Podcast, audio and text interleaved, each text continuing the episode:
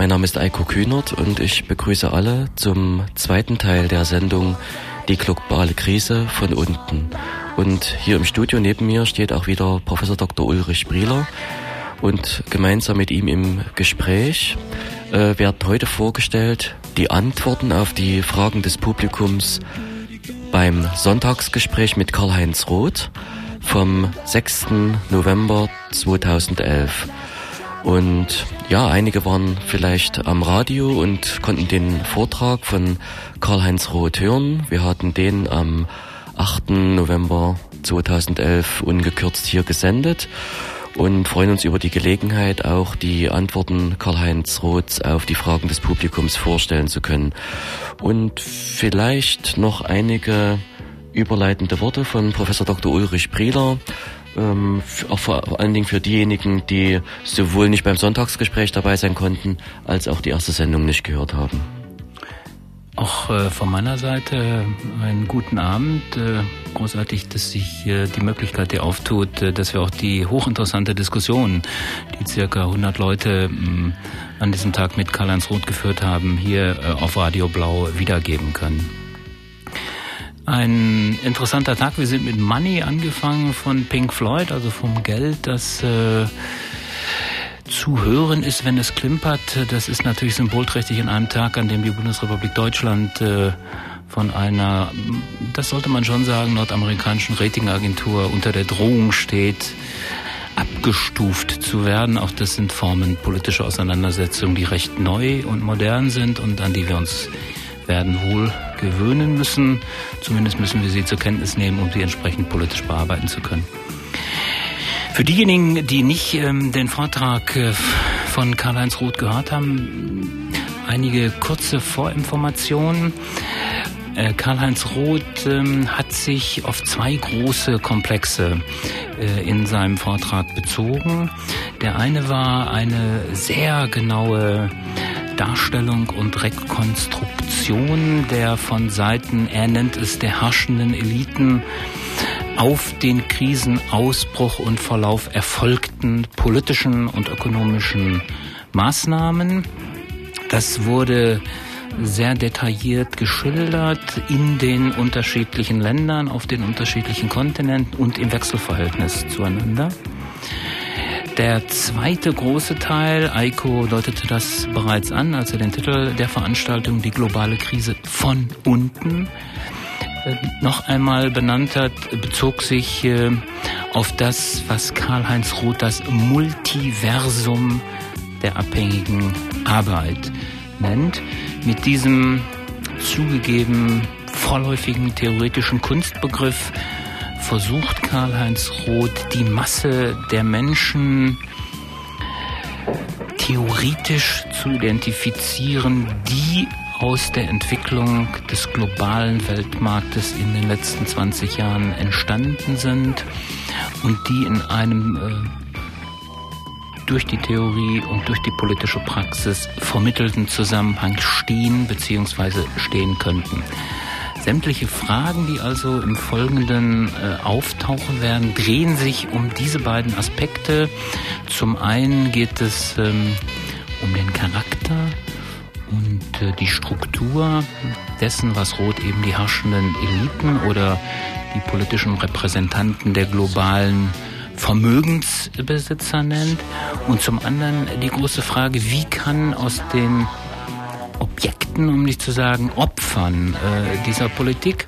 Karl-Heinz Rutter ist das sehr detailliert in seinem Vortrag äh, in Bezug auf die Volksrepublik China und Griechenland entwickelt. Wie kann aus diesen Objekten der herrschenden Krisenpolitik eine politische Kraft, eine möglicherweise globale Gegenkraft werden.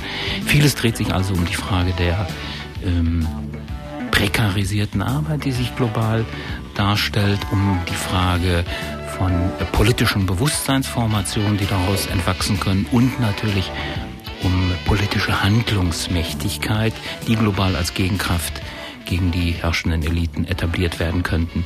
Das vielleicht so als kurzer Hintergrund für diejenigen, ähm, die unsere erste äh, Veranstaltung, unsere erste Sendung nicht gehört haben. Jetzt können wir mit der ersten Frage beginnen, Eiko. Ja, genau. Wir beginnen äh, dann mit der ersten Frage. Die erste Frage, die gestellt wurde, war, wie stellen sich das dargestellte Multiversum und die Fragmentierung der Gegenbewegungen dar? Inwiefern gibt es hier einen handlungstheoretischen Hintergrund? Wie gestaltet sich dabei das Verhältnis zur prekären Arbeit? Hm. Zunächst einmal ähm, zum ersten Punkt. Ich gehe in meinem Ansatz davon aus, dass Prozesse der Selbstorganisation nicht nur aus dem Arbeitsprozess und auch schon gar nicht aus dem entfremdet erlebten oder strukturierten Arbeitsprozess zu definieren sind. Wohlgemerkt, ich schließe sie aber auch nicht aus. Das Spektrum ist einfach weiter. Das Spektrum geht hin bis zu den Subsistenzbauern des Südens, die im Prozess der Enteignung äh, befangen sind, bis hin zu den Industriearbeiterinnen, Industriearbeitern äh, in den automatisierten äh, Automobilkonzernen. Von daher haben wir also eine Handlungsperspektive und eine Handlungsorientierung, die weitergeht und die die Massenarmut und die Prozesse des Kampfs gegen die Enteignung in allen ihren Formen mit einbezieht.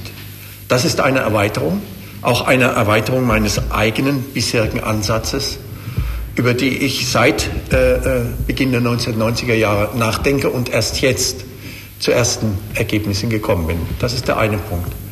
Zum Zweiten, Sie haben natürlich völlig recht, dass es unglaubliche äh, Fragmentierungen gibt, die zurzeit und häufig nicht miteinander assoziiert werden können.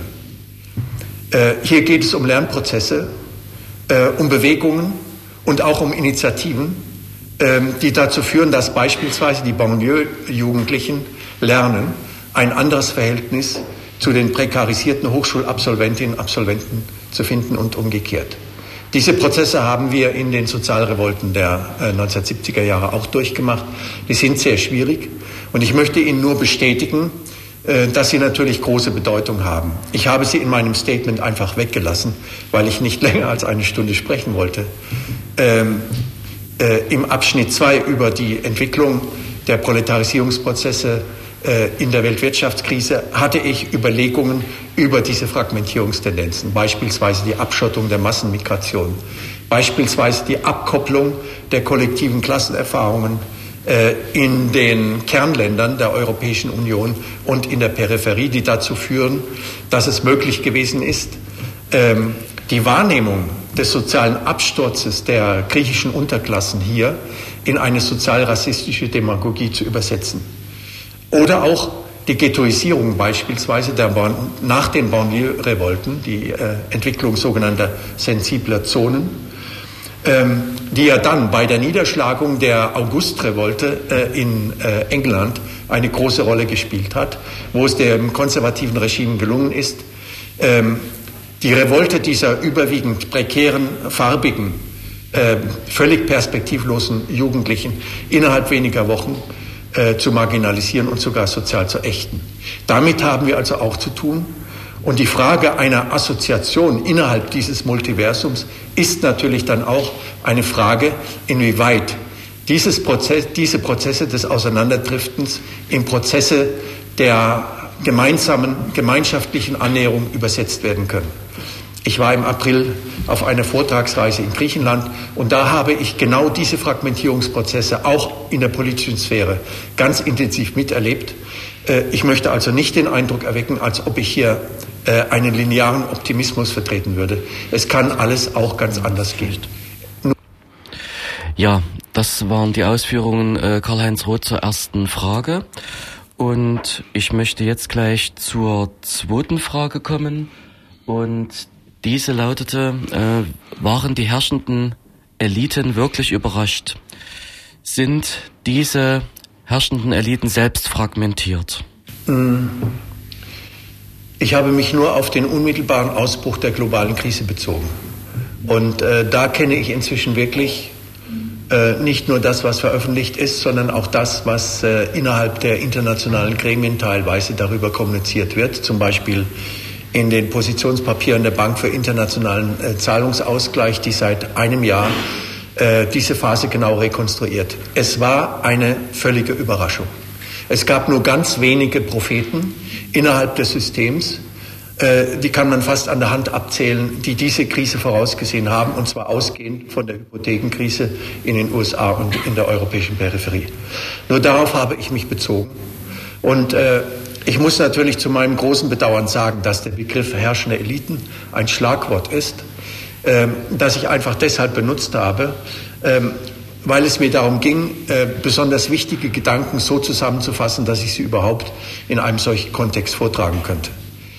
Es wäre ein eigenes Seminar wert, äh, äh, die Frage zu stellen, wer sind heute die herrschenden Eliten und wo sind ihre Interessengegensätze? Ähm, schlagwortartig gesagt, denke ich, kann man davon ausgehen, dass es heute globale Kapitalvermögensbesitzer gibt, die in allen Sphären der Weltökonomie investieren oder eben deinvestieren. Ähm, dass sie eng verflochten sind beispielsweise mit den Spitzen der transnationalen Konzerne, der Zentralbanken, der Weltinstitution und so weiter und dass sie gleichzeitig äh, zu den sogenannten politischen Klassen, also den rep politischen Repräsentanten der Nationalökonomien teilweise extrem gespannte Verhältnisse haben. Das können Sie natürlich am Beispiel Griechenland aktuell in aller Deutlichkeit miterleben, wie hier von der Europäischen Union äh, mit der griechischen Regierung Katz und Maus gespielt wird und wie gleichzeitig jetzt eine Zwangsverwaltung etabliert wird, die in ihren Strukturen einerseits gar nicht so neu ist, auf der anderen Seite aber die Handlungsfähigkeit der politischen Klasse Griechenlands praktisch ausschaltet.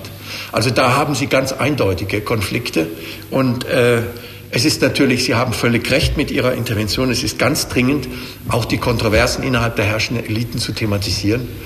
Ich sitze gerade daran, äh, im zweiten Band das zu tun. Ja, und auch jetzt gleich weiter zu Frage 3 aus dem Publikum. Und äh, Frage 3, sind die prekarisierten, hoch ausgebildeten Jugendlichen in den Gegenbewegungen in der Lage, selbst eine Alternative zu denken, zu etablieren?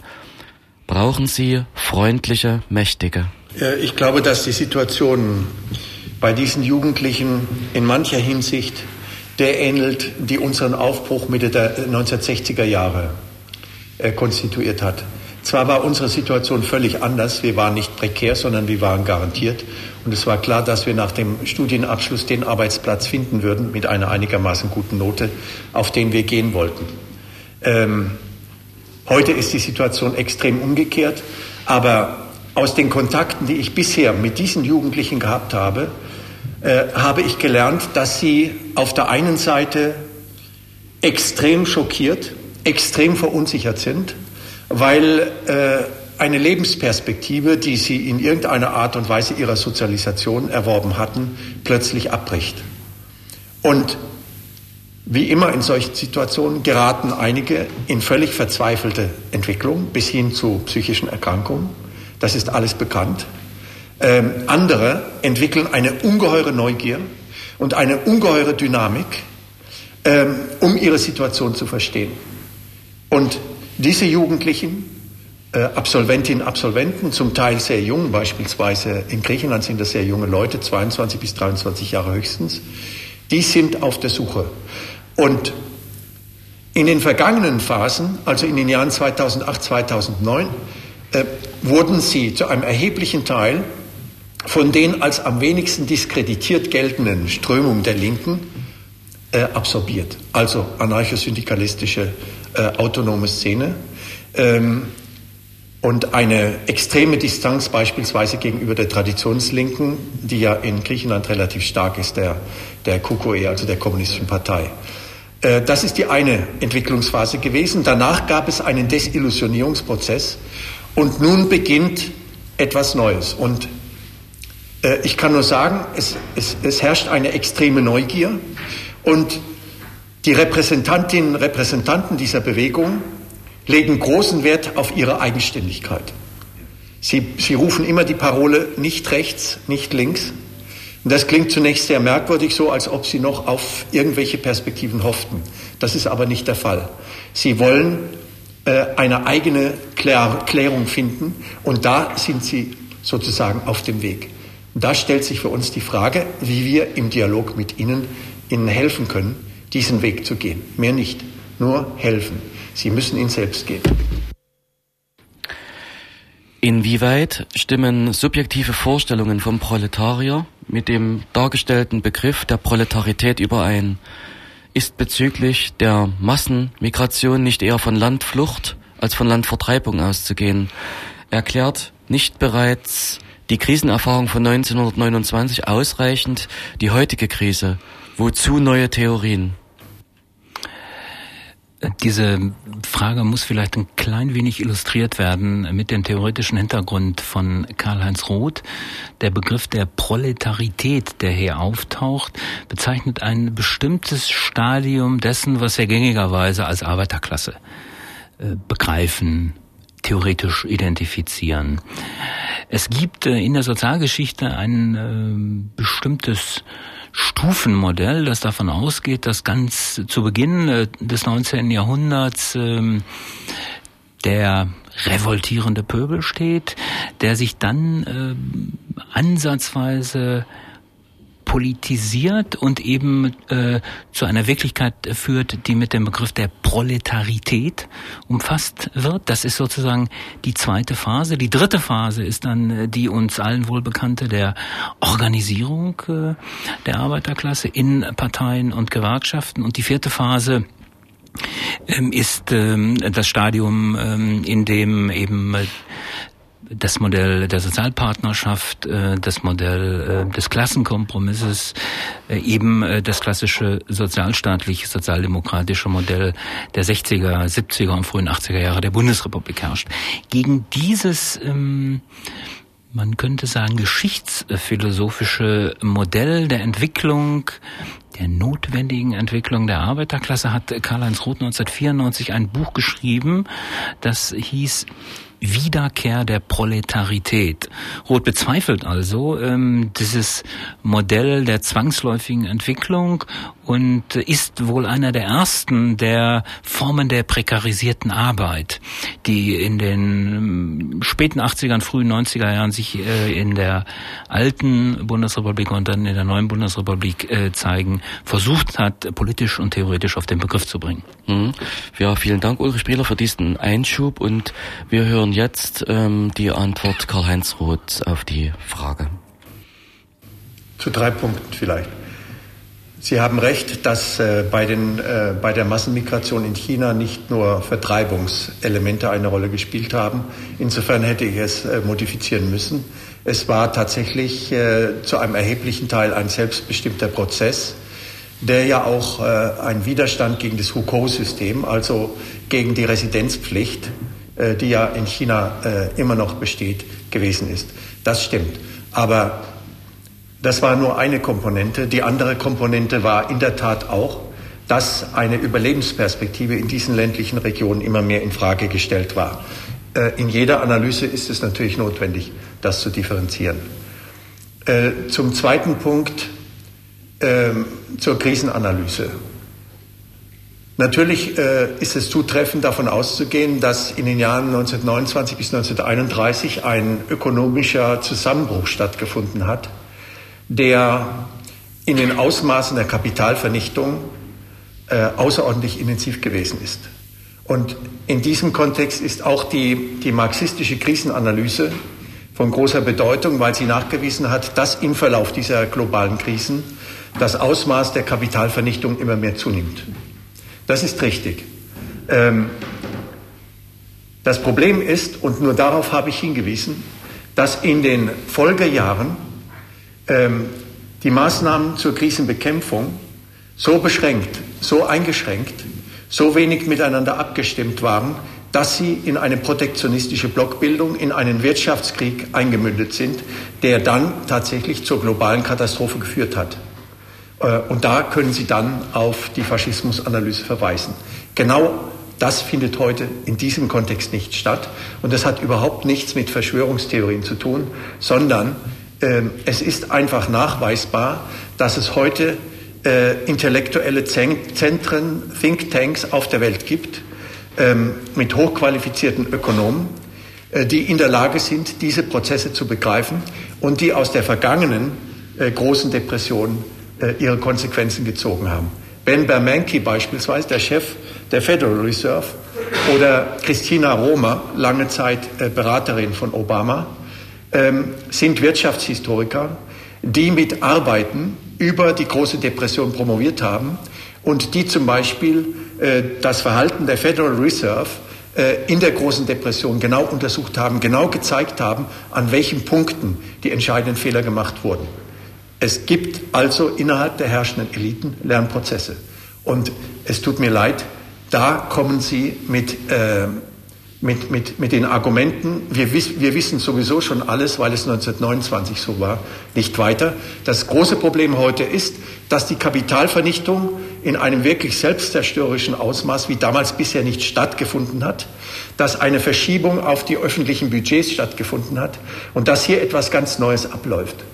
Ich denke, wir sollten gegenüber diesen Prozessen offen sein, damit wir handlungsfähig bleiben und werden. Ja, wir haben jetzt ähm, die ersten vier Antworten Karl-Heinz Roth ähm, gehört. Es waren insgesamt acht Fragen des Publikums. Wir sind also jetzt hier etwa in der Mitte und vielleicht für die, die ähm, später hinzugekommen sind. Hier ist Radio Blau, hier sind Eiko Kühnert und Professor Dr. Ulrich Brieler und wir sind mitten in einer Sendung zum Sonntagsgespräch vom 6.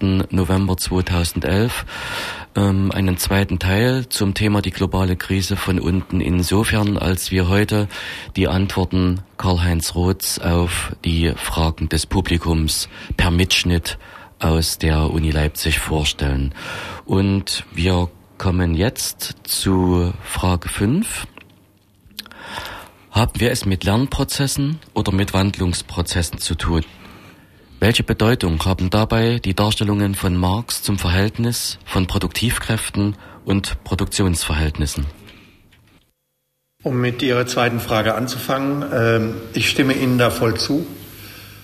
Ähm, es gibt in der aktuellen Krisenentwicklung ganz massive Prozesse der Enteignung aus den Mittel, der Enteignung äh, einiger Schichten der Mittelklassen und zwar nicht nur der kleinen oder mittleren Unternehmen, äh, sondern beispielsweise auch der Ärzte, der Journalisten, der Lehrer, äh, der hochqualifizierten selbstständigen IT-Berater und so weiter.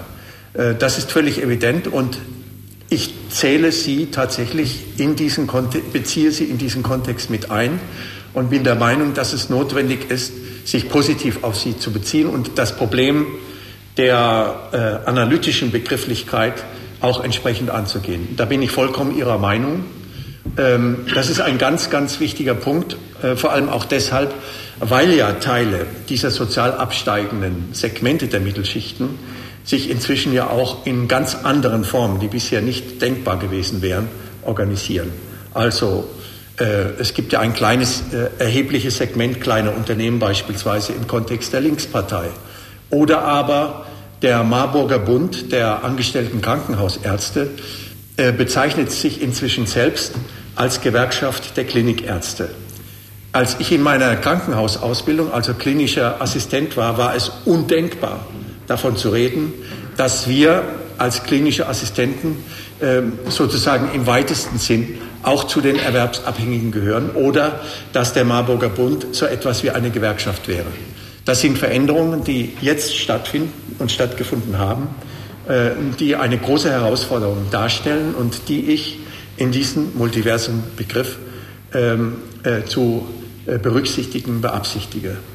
Zu Ihrer ersten Frage ähm, ich will keine Eigenwerbung machen, aber in dem Band 1 meiner Krisenanalyse habe ich einen ganz ausführlichen Abschnitt über äh, den Zusammenhang zwischen technologischer Entwicklung und Massenerwerbslosigkeit ähm, niedergelegt.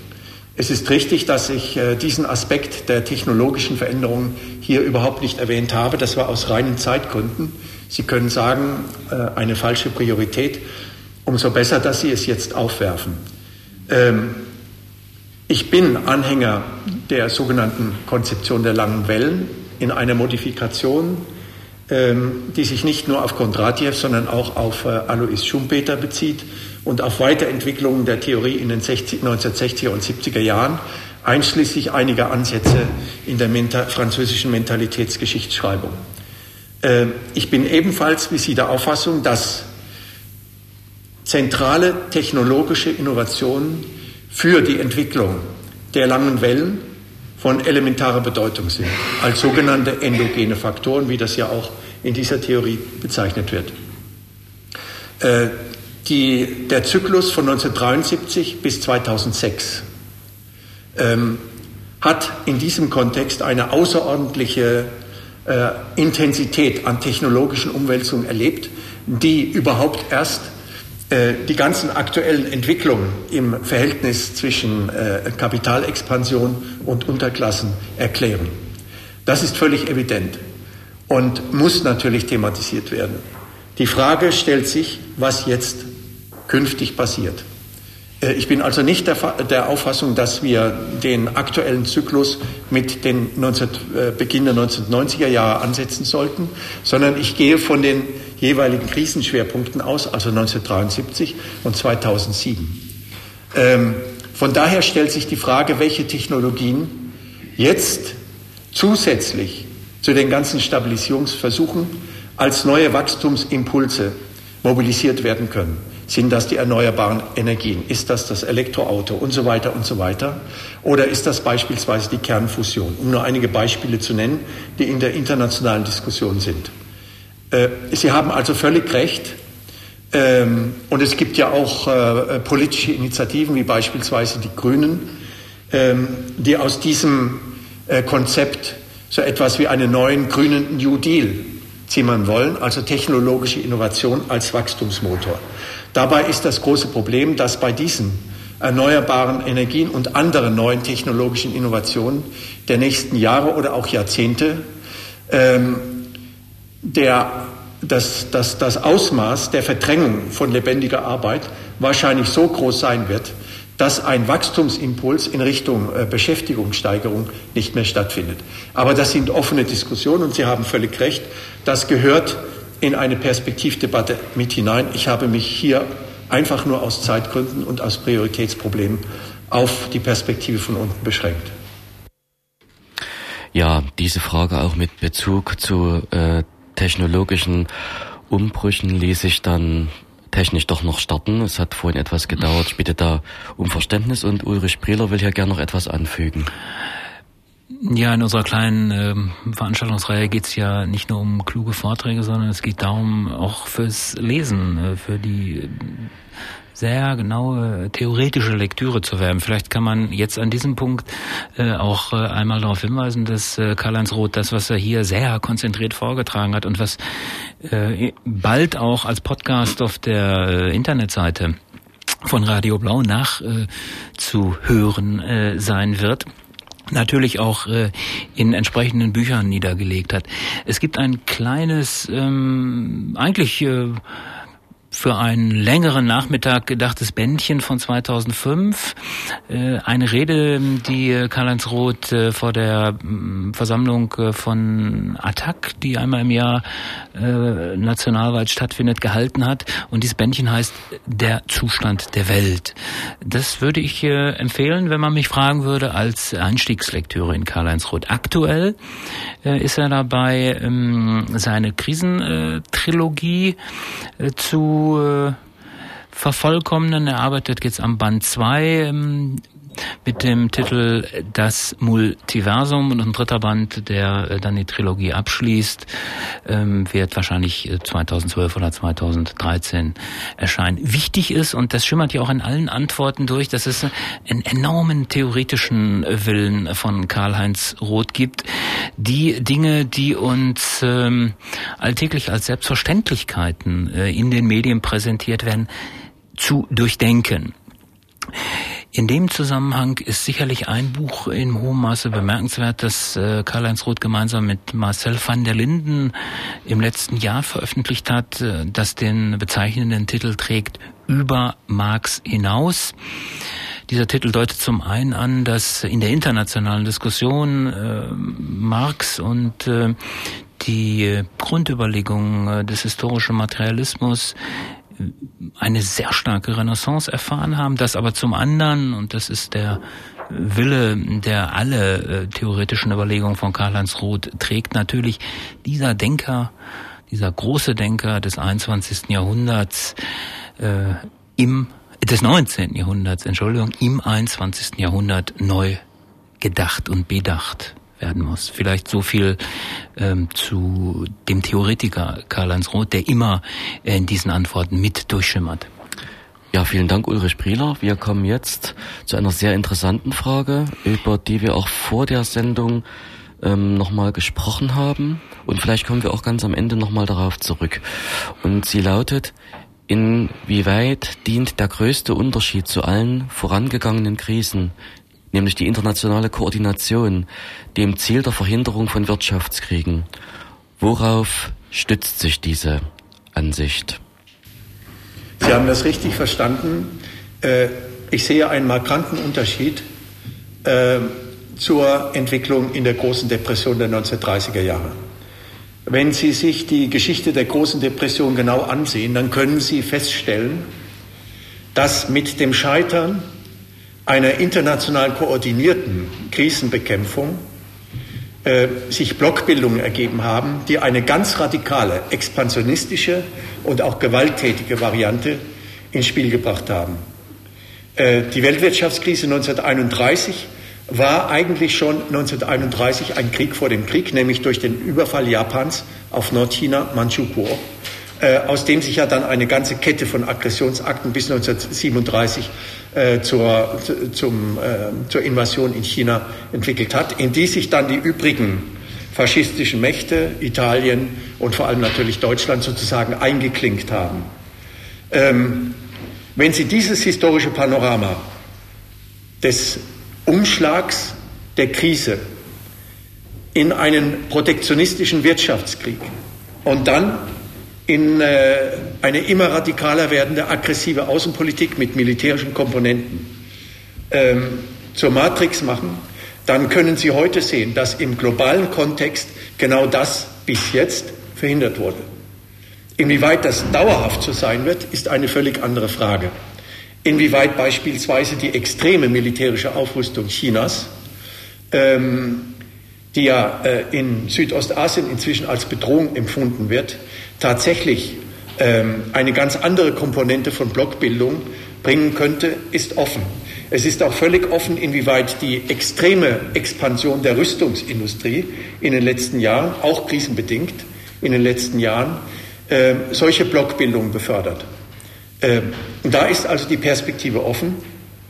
Und ich sehe bis jetzt durch die Konstruktion von G20, durch die Konstruktion des Financial Stability Board, der tatsächlich alle Weltinstitutionen miteinander koordiniert, ähm, eine Tendenz, diese Entwicklung zu vermeiden. Ähm, das ist die zurzeit dominierende Tendenz. Inwieweit das so bleiben wird, ist eine völlig andere Frage. Ja, vielleicht können wir jetzt doch noch hier anmerken, dass es die Ausführungen äh, Karl-Heinz Roths nicht schmälert, wenn wir uns nochmal vergewissern, dass es ja dennoch jetzt begleitend bereits kriegerische Auseinandersetzungen gibt. Äh, natürlich, äh, der Prozess der Globalisierung, auch das Wort wird ja geboren äh, in diesen Jahren, äh, hat natürlich schon seit äh, Beginn der 90er Jahre des äh, letzten Jahrhunderts äh, kriegerische Auseinandersetzungen um die großen Ressourcen äh, des fossilen Kapitalismus hervorgebracht. Also die diversen äh, Kriege am Persischen Golf lassen sich ja gar nicht anders erklären äh, als äh, vor diesem Horizont des Kampfes äh, äh, um die äh, entsprechenden Ressourcen. Gleichzeitig ähm, gibt es auch wenig wahrgenommen niederschwellige kriegerische Auseinandersetzung, sogenannte asymmetrische Kriege ähm, am Horn von Afrika ist das äh, sicherlich der Fall. In Darfur ähm, ist das der Fall. Wir sollten auch nicht aus dem Auge verlieren, dass das rohstoffreichste Land, äh, der Kongo, seit Jahren, äh, quasi seit der Vertreibung Mobutus in äh, kriegerischen Auseinandersetzungen mehr oder weniger hoher Intensität äh, befangen ist. Von daher müsste man vielleicht ein klein wenig ähm, die Antwort äh, von äh, Karl-Heinz Roth erweitern. Er hat, und das hat er ja durch seine historische Parallele zu den 30er Jahren aufgetan, natürlich äh, militärische Auseinandersetzungen hoher Intensität im Auge, ähm, ohne dass er, er hat das nicht explizit gesagt, diese bereits bestehenden kriegerischen Kämpfe, asymmetrischen Kämpfe auf vielen Kontinenten außer Acht lassen würde. Mhm. Ja, dann kommen wir zur letzten, nein, zur vorletzten Frage. Und äh, diese lautet, inwieweit sind die prekarisierten, die hochqualifizierten Jugendlichen in den Gegenbewegungen das Salz in der Suppe, die zu kochen beginnt, das ist eine Formulierung ähm, eines der äh, Besucher des Sonntagsgesprächs. Was geschieht mit diesen Perspektivlosen, wenn sie auf ein Gegenüber treffen, welches sie integriert? Äh, das ist eine ganz entscheidende Frage, die Sie stellen. Ähm, es ist zunächst einmal festzuhalten, dass es diese, diesen Umschlag der Prekarisierungserfahrung, der, äh, der Wahrnehmung der Perspektivlosigkeit innerhalb dieses Systems in eine Massenbewegung gibt. Diese Massenbewegung ist inzwischen vorhanden und sie existiert weltweit. Sie existiert sogar in, in chinesischen Provinzstädten. Und interessanterweise äh, wagt es zurzeit die chinesische Regierung bzw. die Provinzialverwaltung nicht, mit diesen Bewegungen so umzugehen, wie sie das seit 1989 gewohnt sind. Sie lassen sie ein Stück weit gewähren.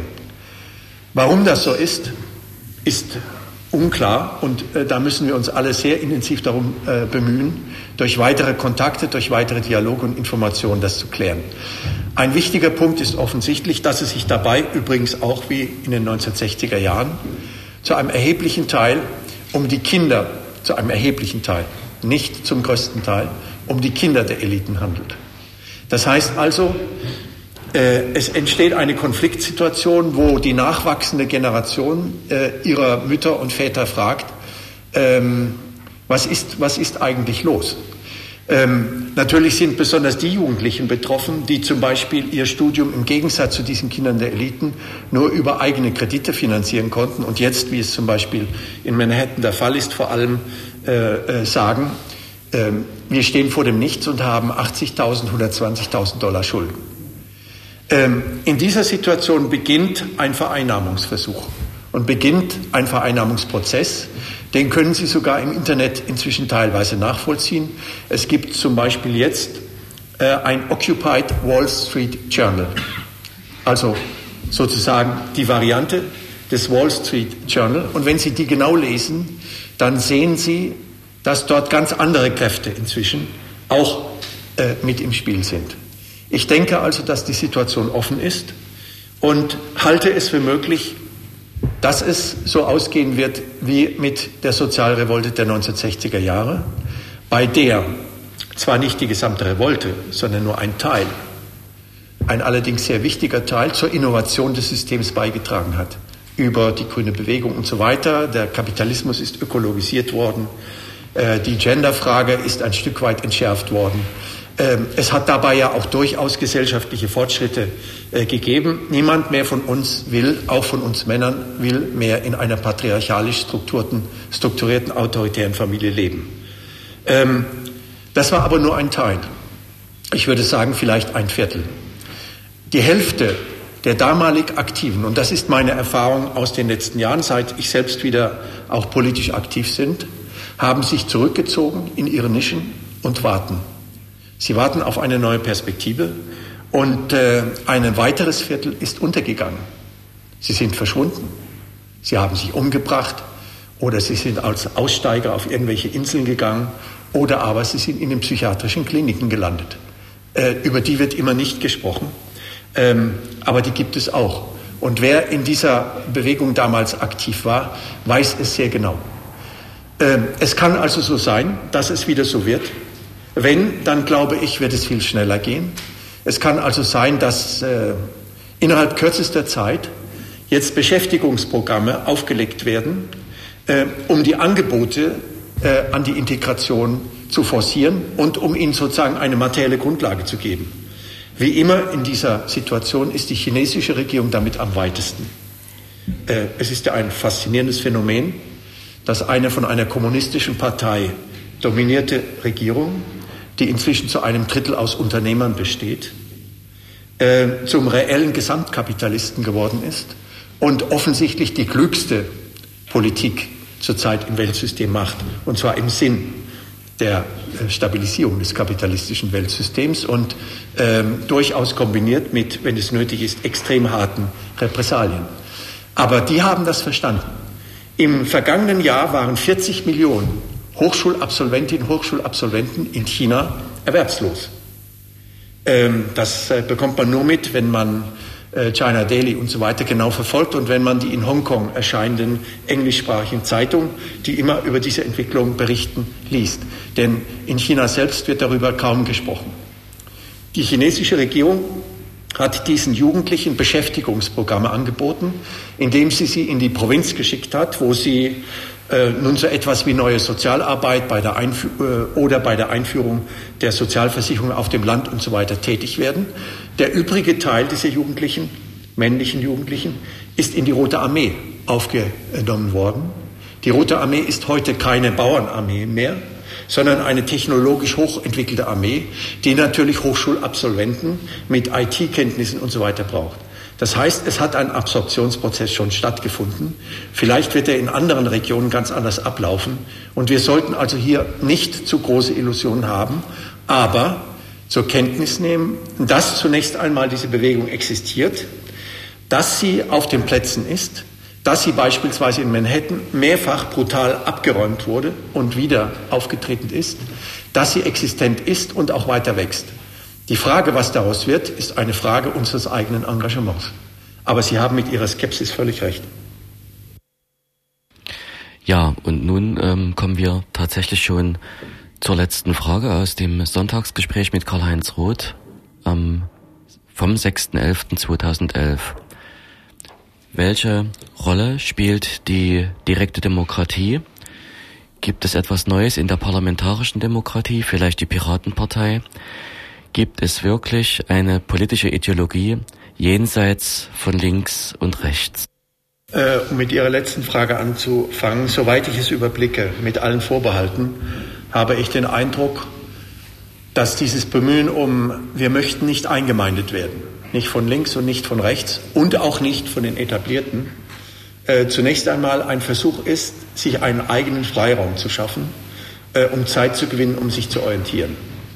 Ähm, Dabei wird großer Wert auf äh, basisdemokratischen Konsens gelegt.